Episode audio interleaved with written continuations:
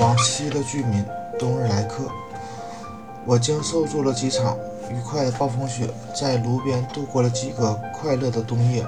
外面雪片狂暴地飞旋而下，甚至盖过了猫头鹰的叫声。一连好几个星期，我走在路上碰到的，只有偶尔来砍木头并用雪橇运回村里的人的那些人。然而，风雪却帮助我在林中积雪最深处开了开出了一条小路。因为我一路一走过雪地，风就把勒树叶刮进我踩过的脚迹里，它们堵在那，吸收阳光，使雪融化。这样不仅使我有了一层干燥的落脚处，而且在夜里，这道黑线还给我领路。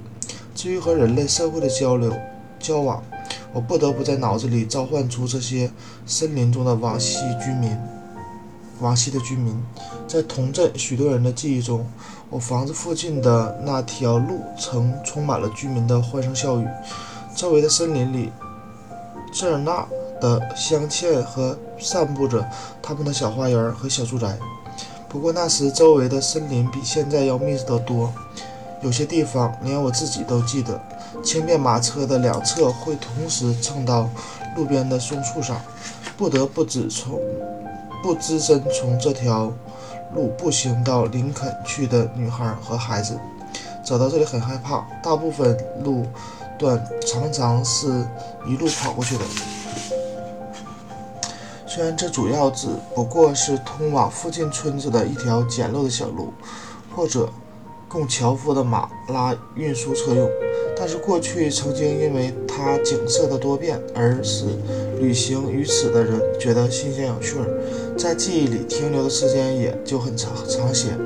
今天从村子到森林是一片连绵不断的开阔的田野，那时这条路通过的却是长着气树的沼泽地，路的下面铺着原木做路渗路基，无疑那残留的原木现在仍然在那条从。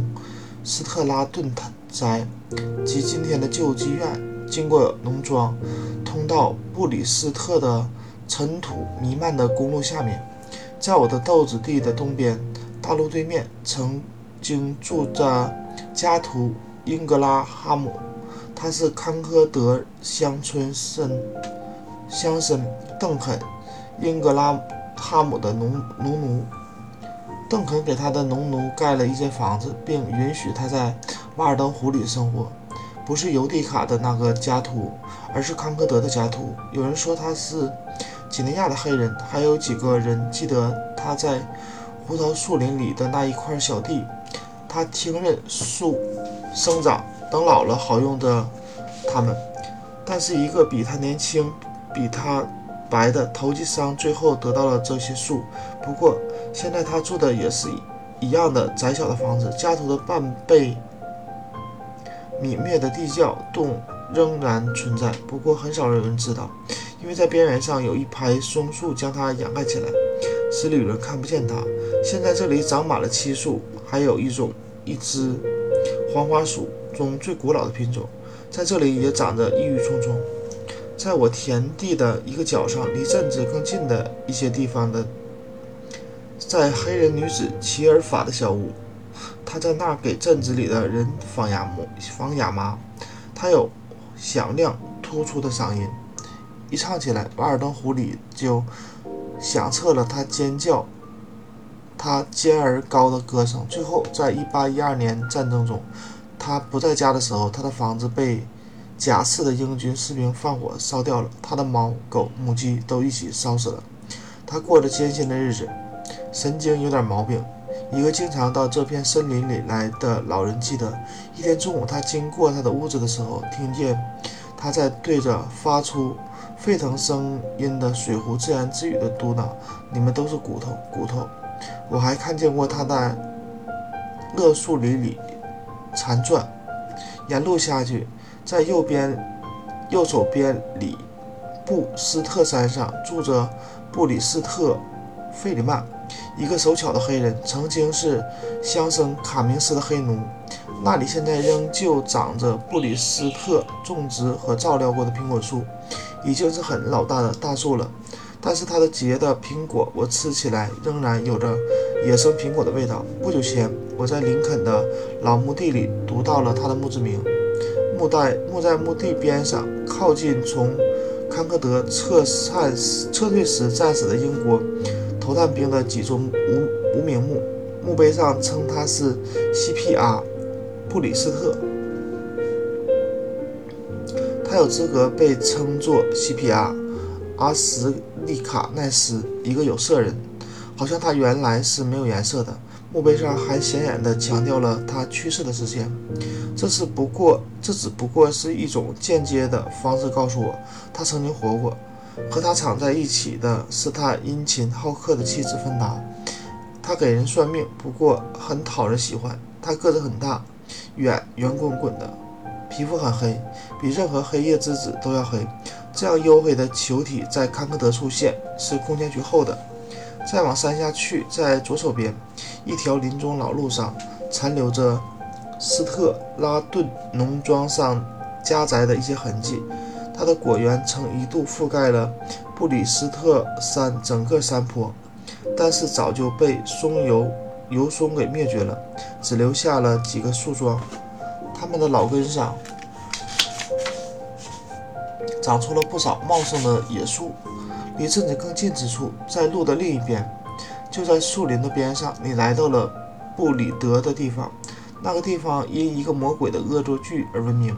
这个魔鬼的名字没有明确列入古代神话之中，却在英格兰新英格兰人的生活中扮演了一个突出的、令人震惊的角色。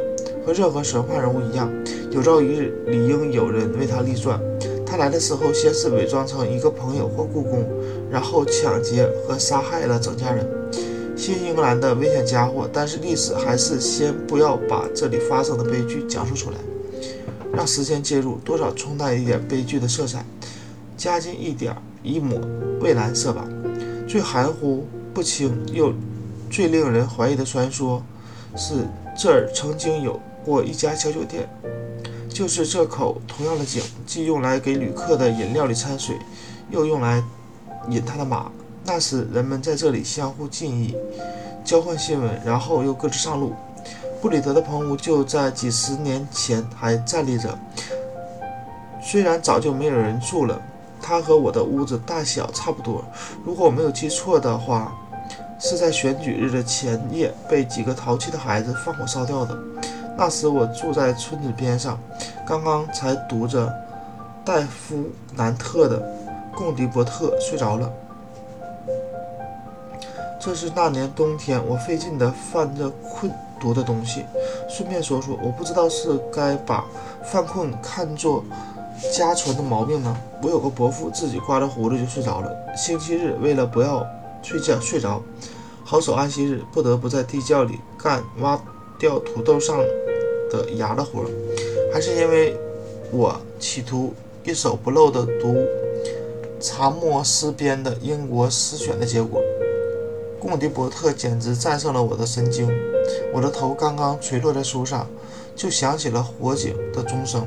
救火车急匆匆往那个方向驶去，前后簇拥着一群散乱的大人和小孩。我是最前面的一个，因为我是从小溪上跳过去的。我们以为是从往南很远的树林的另一边。我们这些曾经跑过去救火的人这样想：仓库、商店或是住宅，或者所有全部烧起来的是贝克家的仓库。有人喊道：“是科德曼的地方。”另一个人断言：这时新的火星腾起在林子的上空，似乎是房顶塌了。我们高声喊着：“康科德来救火了！”用户马车以疯狂的速度装着沉重的负载飞驰而过，上面也许还有保险公司的代理人。无论多么远，他是一定要去的。救火车的铃声时不时在后面响起，要缓慢和沉着得多。在最后面是放火和报警的那些人。这是后面后来有人私下里说的。我们就这样继续前进，像真心的唯心论者。拒绝相信我们自己感官获得的证据，直到在路拐角的地方，我们听见了火烧的爆裂声，实际感觉到了墙那边传来的火的逼人热度，这才明白，哎呀，我们到了火场火尽了，确实我们的狂热降了下来。起初我们想把一塘的水都浇在上面，但是最后决定就让它烧下去吧，已经烧得差不多了，房子又不值得什么。因此，我们站在救火车周围，相互推搡着，通过大喇叭表示我们的想法，或者低声提供世人见证过的大火灾。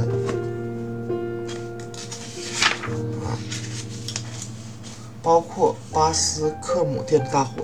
我们私下认为，如果我们即使只有桶，旁边又有满满一塘的水，我们本来是可以把威胁我们大家的最后那场火变成又一场洪水。最后，我们什么坏事没有干就撤退了，回去睡觉，去看贡蒂伯特。说到贡蒂伯特序言里有一段关于机智是灵魂的火药的话。但是人类大多数不懂机智，就像印第安人不懂火药一样。对此我表示异议。恰巧第二天晚上是大约相同的时间，我穿过田野经过的那个地方，听到了滴滴的呻吟声。我在黑暗中走进去，发现了我所知的这一家人中唯一活着的人，他的优点和缺点的继承者。只有他关心这场火，趴在地上查看地窖墙下仍在闷燃着的余烬，像惯常那样喃喃自语道：“他一整天都在远处河边的牧草地里干活，一有了自己的能支够支配的时间，就回来看看父辈的家和自己度过少年时代的地方。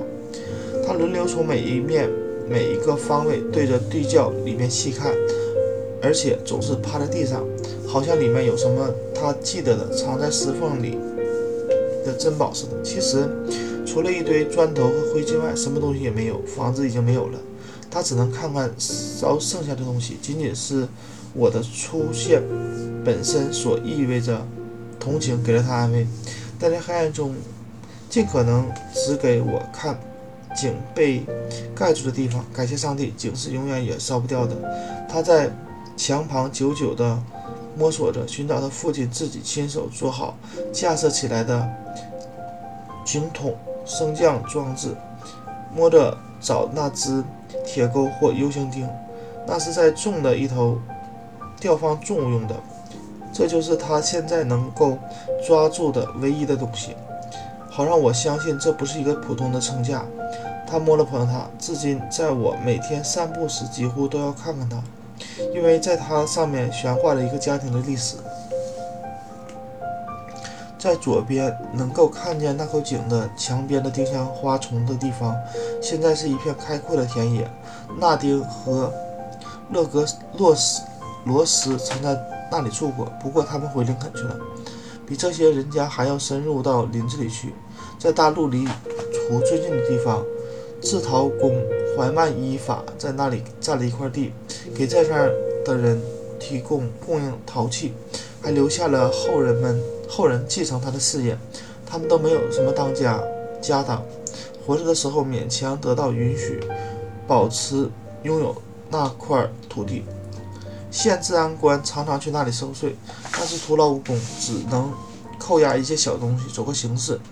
他在我在他的报告里看到，他看到他实在拿不出什么别的东西。仲夏的一天，他正在锄地。这时，一个运送一车陶器到市场去的人，在我地边勒住了马，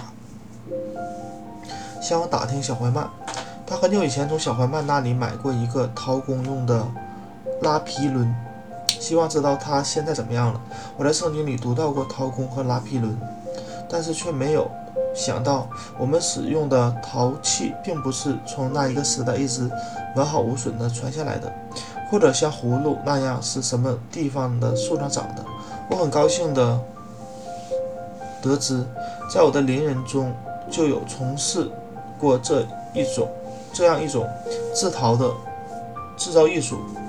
在我之前，这片林中的最后一个居民是爱尔兰人，叫休夸。考尔，夸尔。要是我在说他的名字前舌头卷得不够，就成了科尔。他就借住在怀曼的房子里，大家叫他夸尔上校。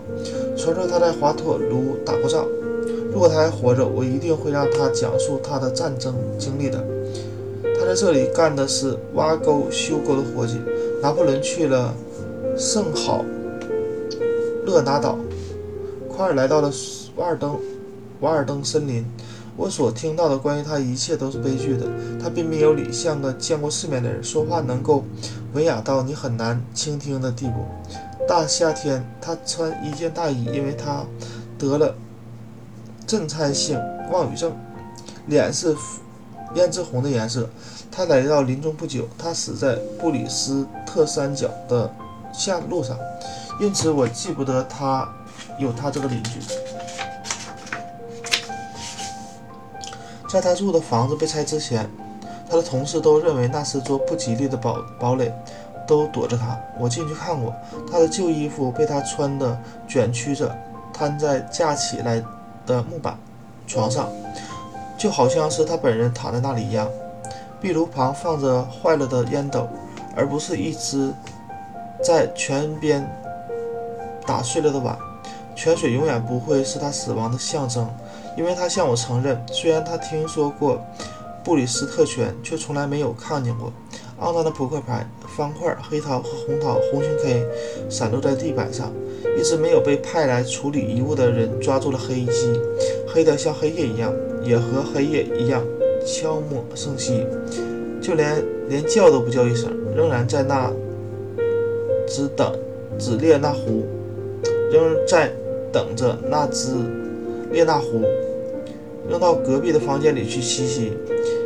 屋子后面还有一个园子的模糊轮廓，里面种的过东西，但是由于主人那可怕的震颤病，虽然现在已经是收获的季节了，却还一次也没有出过。里面长满了罗马爱苦艾和鬼针草，后者的果实都粘在了他的衣服上。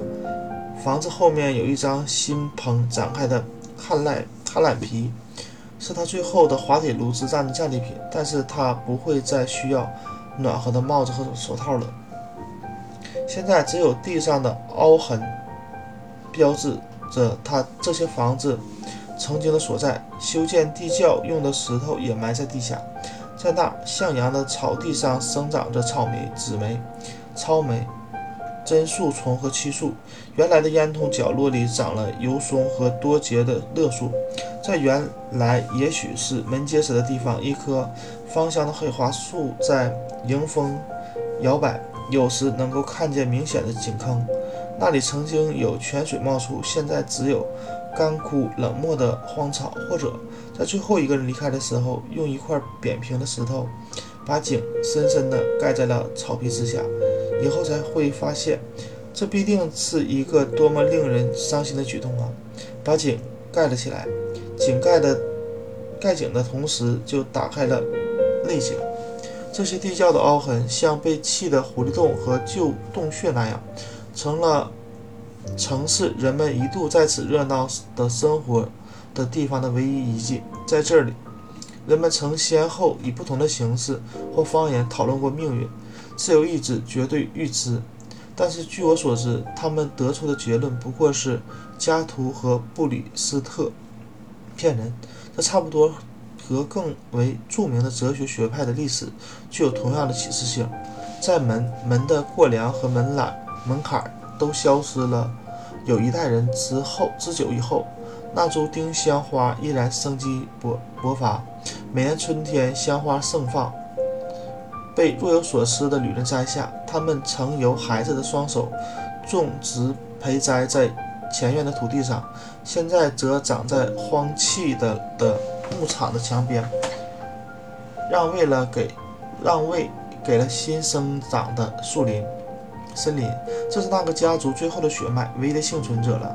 那些黑皮肤的孩子怎么也没想到，他们在房前阴影里插在地上，每天浇水那个弱小的只有两个牙眼的幼枝，竟然根扎得这么深，比他们和在。树后为他遮阴的房子，本身活的还要久，比成年人的园子和果园还要久。在孩子们长大并死去后半个世纪，对孤独的女人讲述着他们模糊的故事。开花和花开的和那第一个春天一样美，一样香。我注意到了那依然柔和、优雅、快乐的淡紫色。然而，这个小村庄本来是一个发展的萌芽，为什么在康戈德能够坚持下来呢？能够坚持下来的时候，它就消失了呢？是那里没有自然优势吗？例如说，没有水的资源，是这样吗？啊，深深的瓦尔德湖，清凉的布里斯特泉，可以在这长期健康痛饮。但是这些人除了用来兑酒之外，根本没有加以利用。他们无一例外都是酗酒的狱卒。难道编篮子、做马马尾、扫把、织席子、晒玉米、纺亚麻、制陶器不会在这里兴旺发达起来，像荒野，此荒野像玫瑰般怒放，无数的后代继承下他们祖辈的土地，贫瘠的土壤至少能够防止低地的退化。哎，对居民在这里的人的记忆，竟丝毫不能增添景色之美。也许大自然会再度尝试把我当做第一个定居于此的人。我在上个春天盖的房子成为小村里最古老的建筑。据我所知，在我占据这个地点，从来没有人盖过房子。千万不要让我住在一个建立在古城废墟上的城市里。那里的材料来自废墟花园城市墓地，那里的土地已经变得苍白贫瘠。注意，要遭到厄运。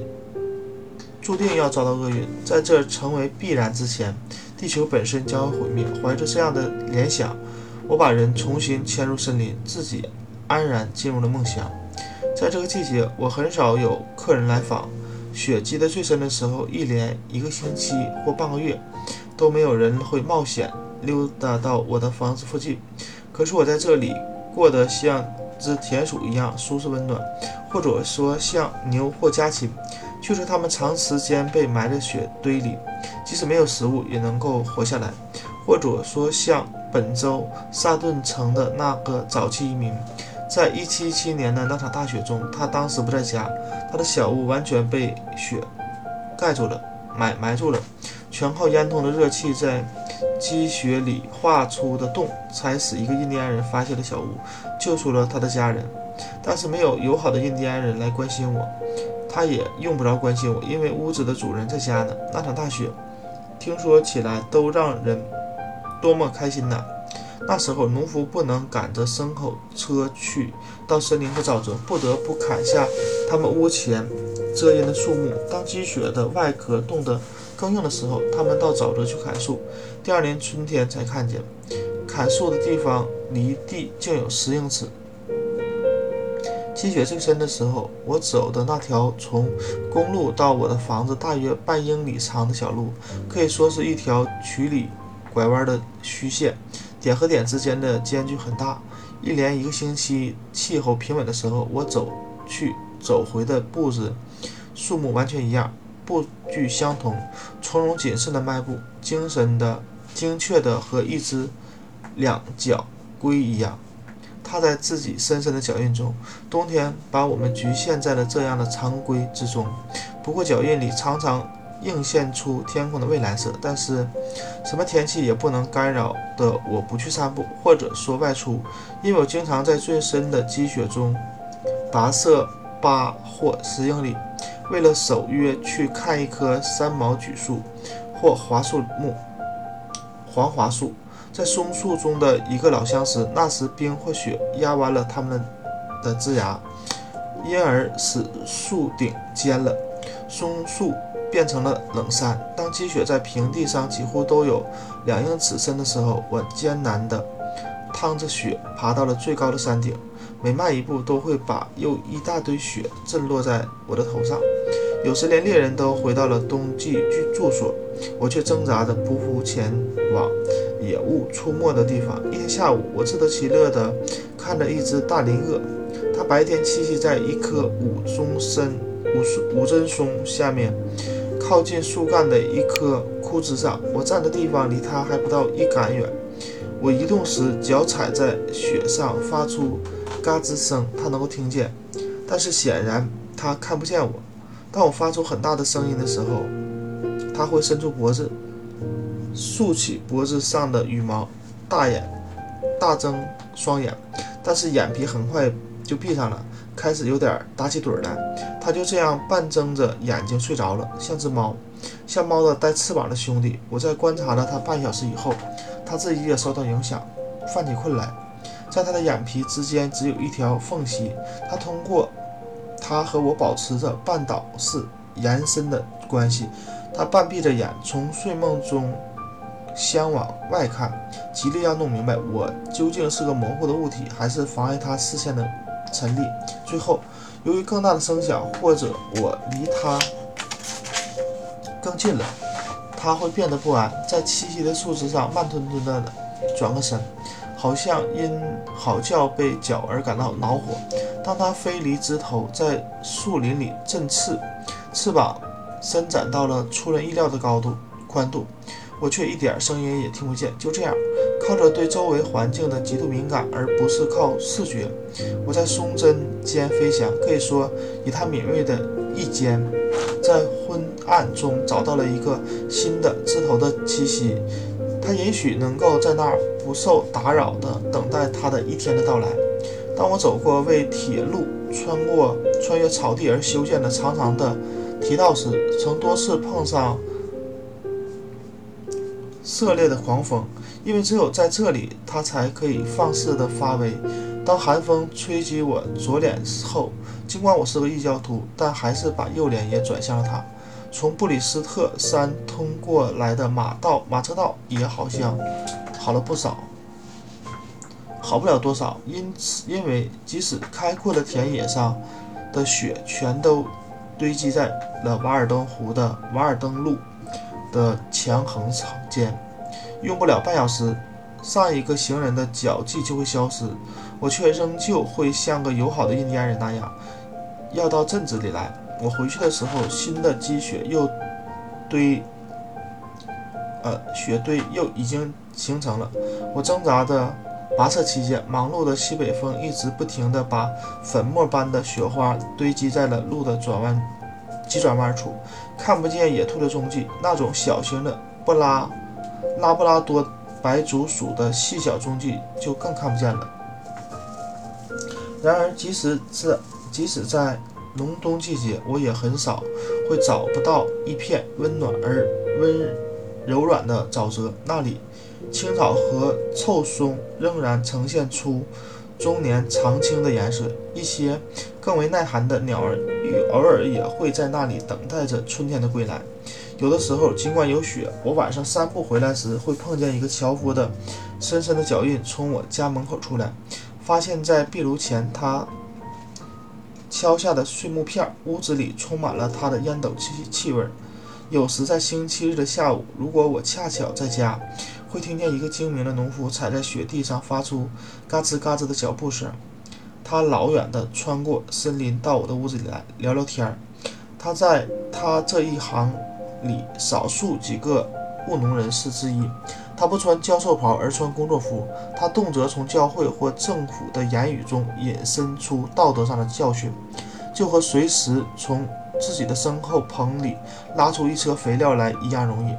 我们谈到粗犷朴素的时代，那时人们在色厉清新的严寒中坐在大火堆周围。头脑清醒，如果没有别的甜食，就用牙齿试一试。聪明的松鼠早已抛弃了许多坚果，因为坚，因为壳最厚的坚果里面往往是空的。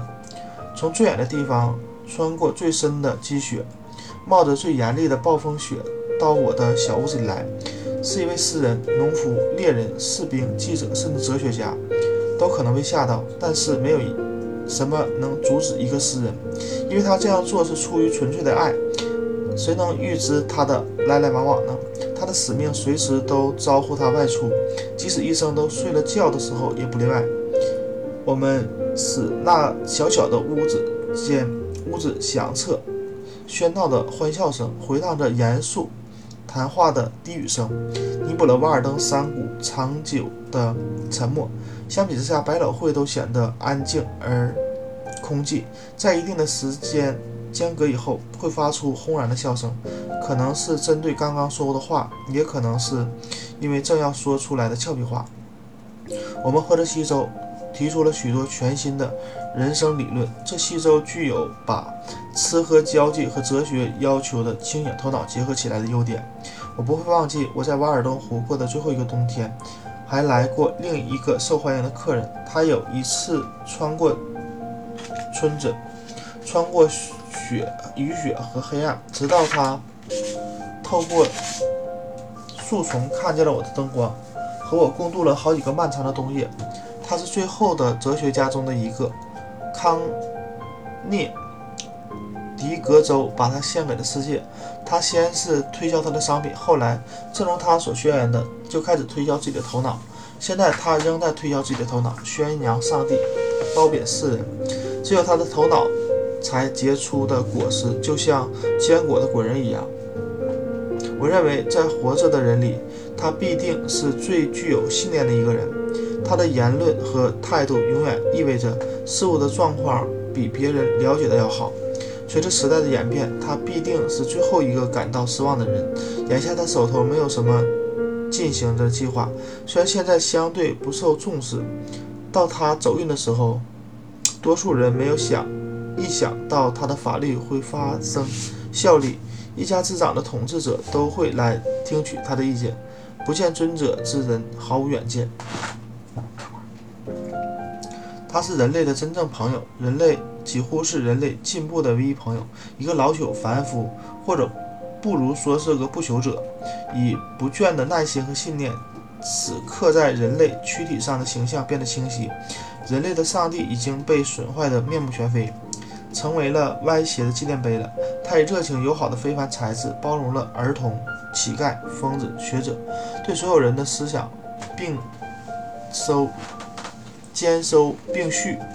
他则通常为这些思想增加广度和精度。我认为他应该在世界的大陆上开一间大旅店，各国的哲学家可以在那里住宿。在招牌上应该写着“款待人，但不款待他的兽性”。有闲暇和宁静心情的人，决心寻找正确道路的人，请进。他也许是我有幸认识中的最清醒、最不耍心眼的一个。昨天是什么样子，明天还是什么样子。在过去的那些日子里，我们漫步谈天，把世界全然抛在脑后，因为它不受任何世界任何习俗制度的约束，生来自由、坦荡、真诚。无论我们转向哪里，天和地都好像交汇在一起，因为它给景色增添了美丽。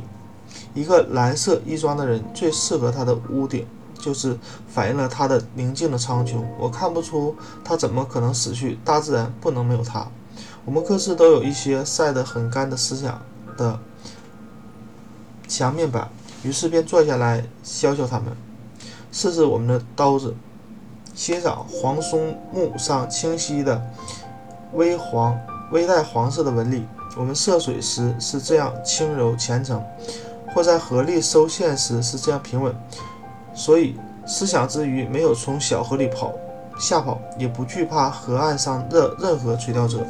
而是庄重地游来游去，就像漂浮过西边天际的花朵，以及时而在那里聚拢又散开的珠母云团。在那里，我们工作，修订神话，润色预言，使之丰满。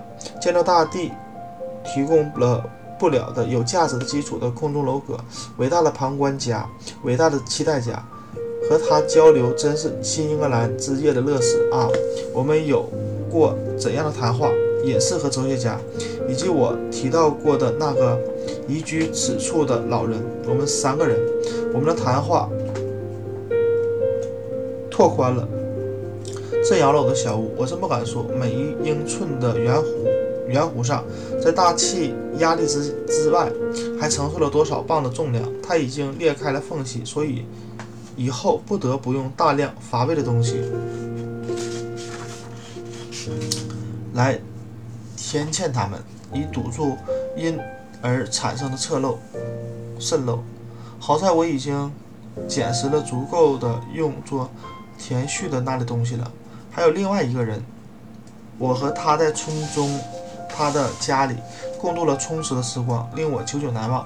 他还时不时的来看我，但是在我那里没有。别的交往了，他在别的地方一样。我在那里有时也期待着那位永不到来的客人。